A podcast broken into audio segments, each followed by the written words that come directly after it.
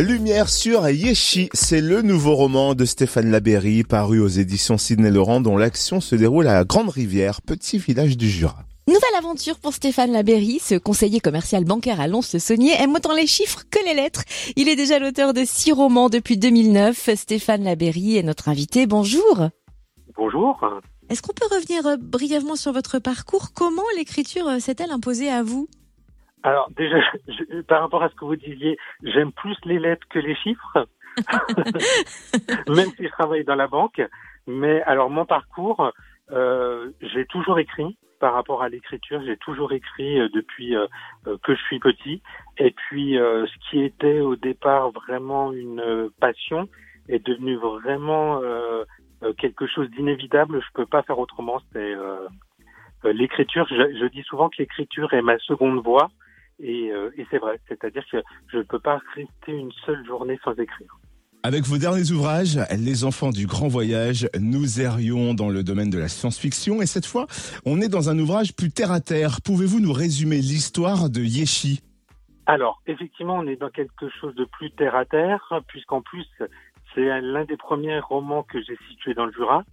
Euh, L'histoire, euh, elle est simple, c'est euh, une personne qui n'a pas forcément d'objectif dans la vie, qui n'a pas forcément cette capacité à se projeter et à développer sa vie, qui rencontre un jour par hasard une personne qui, à travers euh, des dialogues, vont euh, lui permettre effectivement de se rendre compte que euh, ben, à n'importe quel moment de la vie, qu'on ait euh, euh, 10, euh, 15, 20, euh, 60, 75 ans, on a toujours la possibilité de prendre un autre chemin et euh, d'aller effectivement vers la personne que l'on est vraiment. Et comment elle est née cette histoire? Comment les personnages vous sont venus à l'esprit? Où vous puisez l'inspiration de manière générale? Alors, en, en fait, ce qui s'est passé, c'est que euh, c'est Yeshi, c'est un petit peu ce qu'on peut appeler le terme un petit peu à la mode, un spin-off d'un autre roman que j'avais écrit, euh, qui n'a pas été publié, mais que j'ai mis de côté, qui s'appelait Portrait croisé, où euh, toujours dans le même village, j'avais écrit effectivement des personnages qui euh, rendaient visite à une voyante et euh, à travers effectivement les tirages de cartes, on découvrait euh, les problèmes qu'ils rencontraient et euh, leur parcours. Et dans le prologue de ce roman, il y avait le personnage de Richard qu'on retrouve effectivement dans le roman Yeshi, qui euh, dont on parlait un tout petit peu, on, on devinait effectivement ses problèmes et euh, on annonçait un petit peu ce qui allait se passer dans Yeshi. Et puis, euh, ben, euh, dès que j'ai eu fini Portrait croisé, je me suis mis à écrire la suite parce que euh, effectivement, j'avais vraiment envie d'explorer euh, cette histoire avec Richard et euh, voilà comment c'est l'histoire est née et que les personnages euh, sont euh, sont apparus dans mon esprit. Vous disiez écrire tous les jours, auriez-vous déjà un autre ouvrage sur le feu? Ah, j'en ai plein. j'ai plein d'idées, des choses que j'écris, que je laisse de côté, que je reprends. Yeshi, le personnage en lui-même, ça fait des années et des années, effectivement, euh, que je l'ai en, en tête.